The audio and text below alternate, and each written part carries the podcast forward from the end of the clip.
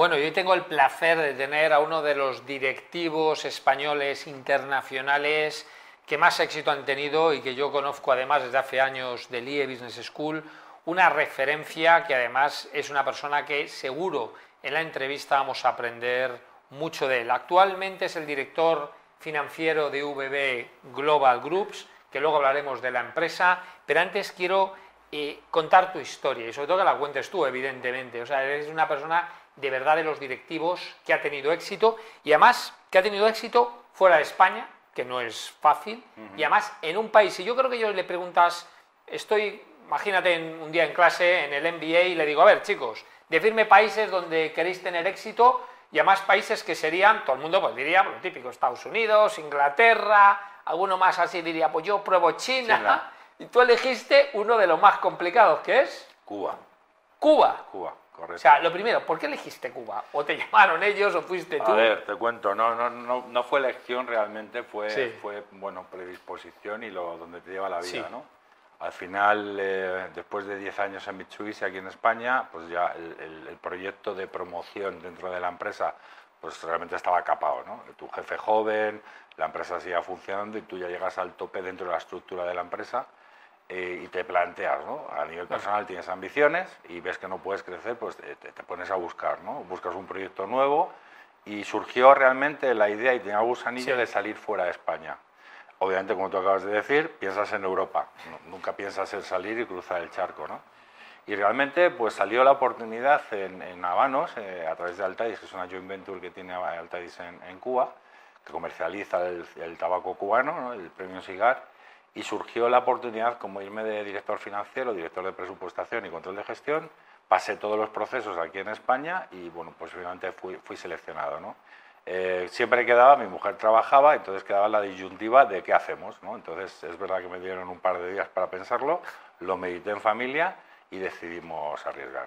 Entonces fue una, una etapa muy buena, una decisión súper acertada que yo hoy en día toda la gente joven con la que me cruzo, con la que trabajo a diario, con la que tengo relación, tanto amistades como familia, recomiendo que a ellos o a sus hijos, ¿no? en este caso ya por la edad que tengo, eh, que, partan, ¿no? que salgan fuera a conocer mundo, eh, les abre la cabeza una barbaridad y es un proyecto de vida y de carrera que hay que analizar, ¿no? Si tienes pareja, pues es muy importante que cuentes con el apoyo de la pareja, es indispensable y, y, si los dos estáis de acuerdo, pues para adelante, ¿no? La verdad que fue curioso el país, pero no fue por elección finalmente, no fue, por, fue por ambición. ¿no? ¿Y qué aprendiste? Porque claro, yo supongo que hacer negocios en Estados Unidos o países más occidentales, que es más parecidos a España, es más fácil.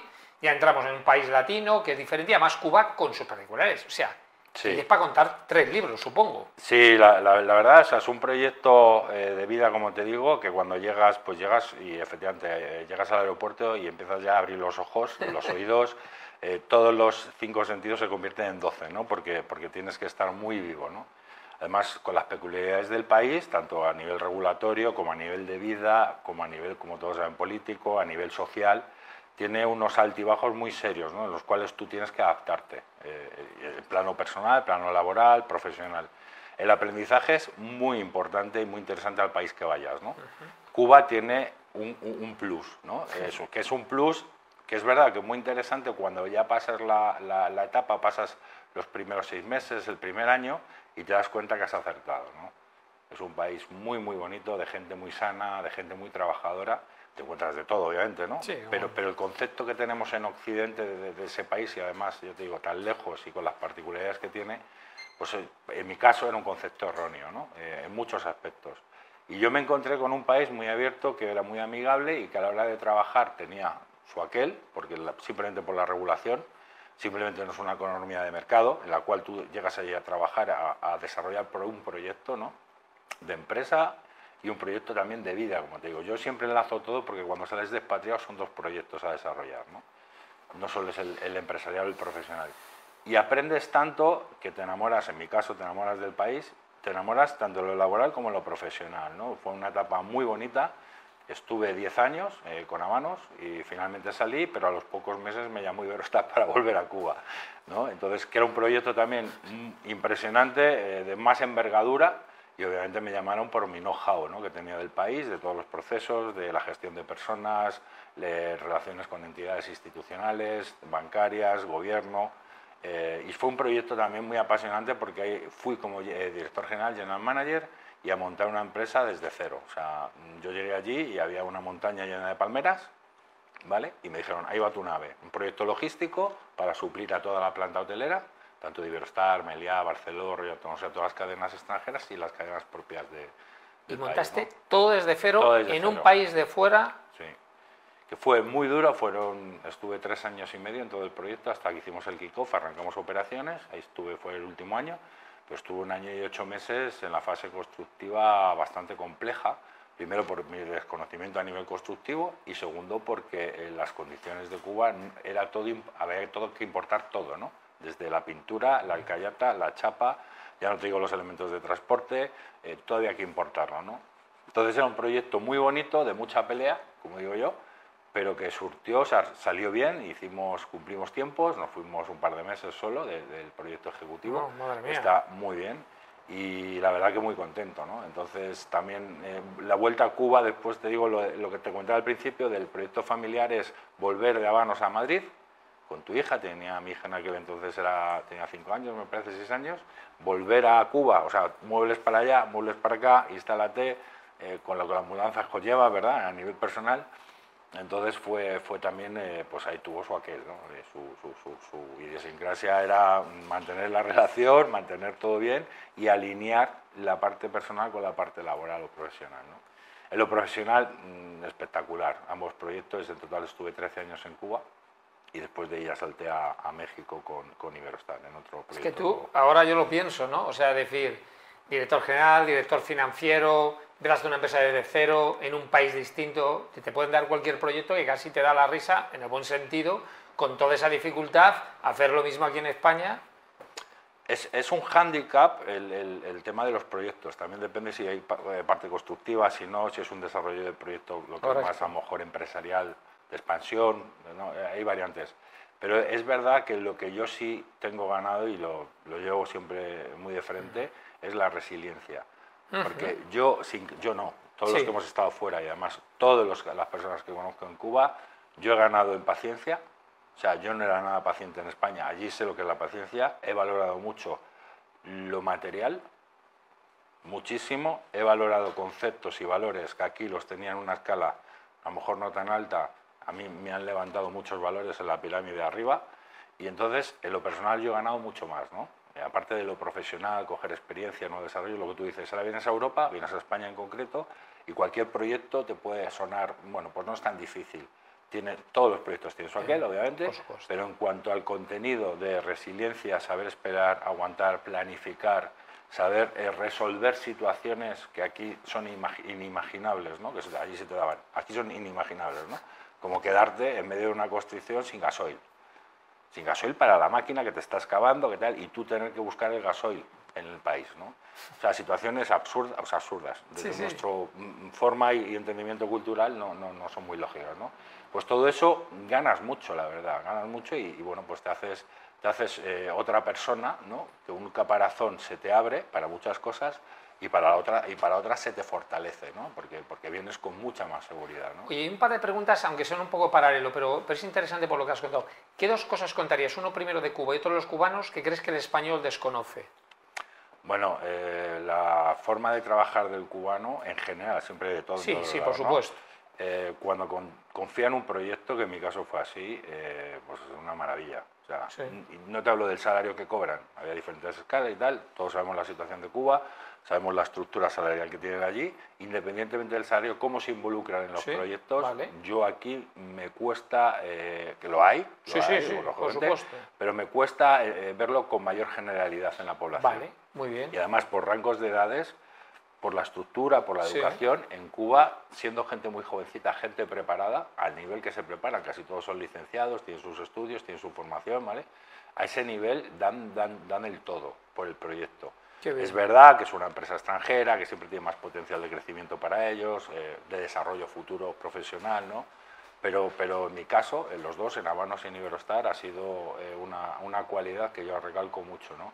Cómo se involucran en los proyectos, trabajando sábados, domingos. En la fase constructiva acabamos a las 12 de la noche, a la 1 de la madrugada, daba igual que fuera sábado que fuera domingo. Había que cumplir un deadline, había que cumplir el plan y ya te digo, nos desviamos en dos meses y mucho no por nuestra, nuestra forma de trabajar, nuestra culpa. Había que importar material, no llegaba, el barco no llegaba, o sea, hubo encadenamientos en, la, en, la, en el proyecto que nos hicieron retrasarnos un poco, pero ya te digo, con el esfuerzo de todo, lo que aquí viene siendo un retraso normal de seis meses, a lo mejor en un proyecto de un año y medio, allí solo en, el proyecto era un año y seis meses, tardamos un año y ocho meses.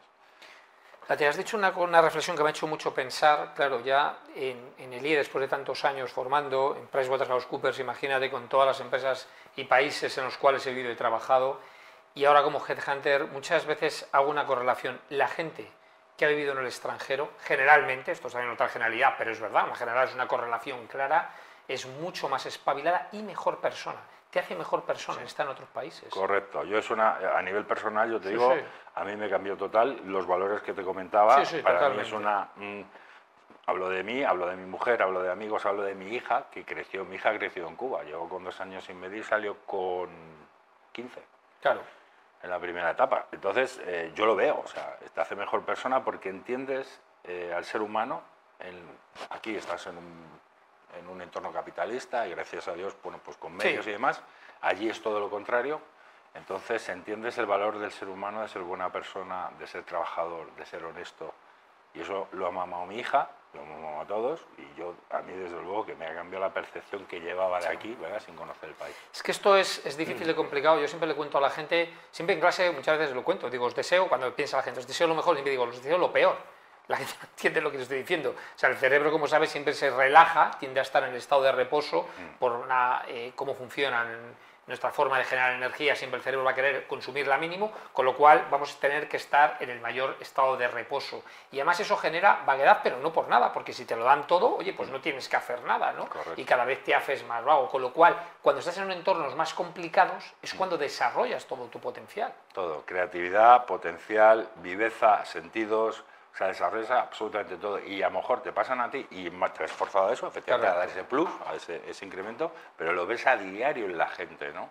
Gracias a Dios nosotros tenemos una situación privilegiada porque éramos expatriados, ¿vale? Y vivíamos en un entorno... Sí pero nosotros, yo lo vivía todos los días que iba a trabajar, ¿no? Y lo veías en la calle. Bueno, y actualmente te acaban de fichar una empresa VB Global Groups, además como director financiero global. Mm. Cuéntanos este proyecto que estás involucrado ahora. Bueno, pues es un proyecto muy chulo. Yo llegué a España de, de México en septiembre del año pasado, me puse a buscar opciones, a ver opciones, sí. ¿vale? Eh, estuve en principio en consultoría con unas amistades, bueno, pues para, para sí. reincorporarme al mercado laboral y entre tanto buscando, haciendo procesos para para buscar una opción, un proyecto que sea chulo, que sea potente, que tenga envergadura. ¿no? Esta es una empresa, te doy datos muy, muy serios y muy importantes. En 2021 facturó 26 millones, en 2022 facturó 96 millones. Yo entro en el 2023 y vamos a estar en la línea del 22 porque hemos tenido algún proceso, sí. alguna operación societaria pero siempre creciendo. Ya estimamos para el budget, que lo vamos a cerrar ya, eh, del año que viene, un crecimiento de un 30-40%. Es decir, nos vamos a poner en, en 130, 140 millones fácil. Eh, vamos a empezar con la consolidación financiera y fiscal. Tenemos una empresa en México, tenemos una delegación uh -huh. empresa en México que va a ser la punta de lanza para la TAN, para el desarrollo de la TAN. Tenemos empresa en Suiza de Ticketing Entertainment estamos haciendo, somos, eh, eh, hemos sido este, estos tres últimos años, perdón, eh, patrocinadores de la Vuelta Ciclista a España, patrocinadores de los Juegos Olímpicos de París, patrocinadores del Mundial de Rugby de París, que acaba de terminar hace unos meses. O sea, tienen una, una proyección muy ¿Y a, fuerte. ¿A qué se dedican? Porque la gente a lo mejor... Es una agencia de viajes, empezó, sí. lleva, pues mira, llevamos 14 años, el año que viene hacemos el, el, el, el decimoquinto aniversario, eh, empezó muy abajo, son dos hermanos con, con, potencial, bien formados, con mucha cabeza, que están llevando a la agencia de viajes, la están desarrollando. Tenemos nueve unidades de negocio en los cuales hacemos eventos, eh, vacacional, eh, travel corporate, eh, estudiantes, sports, producciones de cine. Tenemos un negocio de que hace producciones de Joder. cine, hace el apoyo logístico de viajes y transportes de producciones de cine. Bueno, tenemos un, un abanico muy, muy, muy completo de cara a lo que es viajes, ¿no? Eh, de, de, todas las áreas muy bien desarrolladas. De hecho, en, en tres meses, cuatro meses que llevo yo, hemos eh, cerrado cuatro compras de empresas que complementan, cada una de las áreas de negocio más relevantes. Y, ya te digo, la ambición del proyecto es muy bonito, en el cual una de mis principales funciones es montar la organización y estructurar la empresa de acuerdo al nuevo tamaño que tienen y a las proyecciones que, que se esperan. Tenemos un business plan a 2026 de 200 millones, que ya te digo que el año que viene son 130, 140 fácil, 2026 se nos va a quedar corto. Eh, y a mí me llama eso. Entonces, yo hablaba precisamente con el CEO, y que, ya te digo, es uno de los hermanos, eh, muy jóvenes pero con mucha cabeza, me decía, hoy tu experiencia en Cuba, ¿no? porque llama la atención, en México y tal, y, y en multinacional, yo necesito que nos apoyes en esto, de ahí mi contratación básicamente, y hay un tema de organización previo, es montar la estructura a la base de abajo para hacer el lanzamiento y el crecimiento oportuno, por supuesto la parte financiera, pero también en la parte de recursos humanos y procedimientos. ¿no? Entonces estoy metido ahora en eso, ¿no? es mucha, mucha, mucha carga de trabajo, mucho, bueno, pues mucha reunión, mucho enfoque, mucho línea estratégica a dónde queremos llegar, qué líneas vamos a avanzar de todas las que tenemos pero ya se está definiendo y yo ya veo que después de cuatro meses yo ya veo un enfoque muy, muy, muy, muy nítido y muy claro, ¿no? ¿Dónde, dónde vamos a ir? Y eso es lo que me llama. Pelea, guerra, eh, luchar, trabajar. Yo que te conozco bien, es eh, un ejemplo de directivo y por eso, como eres un ejemplo de verdad, ¿qué consejos le darías a los empresarios o directivos que nos están escuchando para mejorar su carrera profesional? Yo en principio, que lo hemos hablado varias veces, ¿no? yo en principio apostaría por, por eh, el recurso humano, por las personas y valores, ¿no? que se llaman ahora. ¿vale? El recurso humano es fundamental, el recurso humano bien formado, bien estructurado, bien eh, definido en qué área le quieres usar, en qué área debe trabajar, qué te puede aportar, siempre, siempre viendo desde un punto de vista de aporte, eh, ese análisis lo tiene que hacer el empresario. Yo creo que ajustando las capacidades y, por supuesto, dando formación a, las personas que lo necesiten y el área que vayan a enfocarse, es eh, justo la base de cualquier buen proyecto, de cualquier buena empresa o grupo. ¿no? A partir de ahí, efectivamente, y dentro de todos los sectores que hay, tú puedes evaluar si me hacen falta más ingenieros, me hacen falta más economistas o más, más abogados, ¿no? A partir de ahí. Pero como base y conceptual de, cuidar al trabajador. Eso para mí, que el trabajador esté contento, que le des formación, que le pongas retos, retos conseguibles, retos alcanzables, nuevas áreas de negocio donde pueda trabajar, donde pueda desarrollarse, ahí vas a conseguir la fidelidad que hoy en día, tanto nos quejamos o tanto se oye, ¿no? Eh, que, el trabajador, o los millennials, la generación X, la Z, ¿no? de, de, la variabilidad que tenemos por generaciones, pues al final puede ser un punto, un punto clave que el empresario tenga claro. ¿no? Muy bien, tú digo, tú serías de la generación C, Cuba. Yo, yo soy de la C. Cuba, Cuba y dificultad para tope. Oye, Jorge, un placer tenerte aquí. Muchas gracias, de verdad. Tu currículum está ahí en LinkedIn, todo lo pueden ver, es absolutamente impresionante. Solo con lo que has contado, la dificultad, cómo te atreviste a ir a un país realmente complicado. No solo fuiste, sino que volviste a montar algo desde cero. Has tenido tu, tu éxito. Encima eres una persona que es un ejemplo a seguir en lo profesional y en lo personal. Eh, un placer, de verdad, Jorge, tener pues gente como tú en el programa, porque eso es lo que queremos, dar ejemplo y enseñar a la gente hacia dónde ir. Así que nada,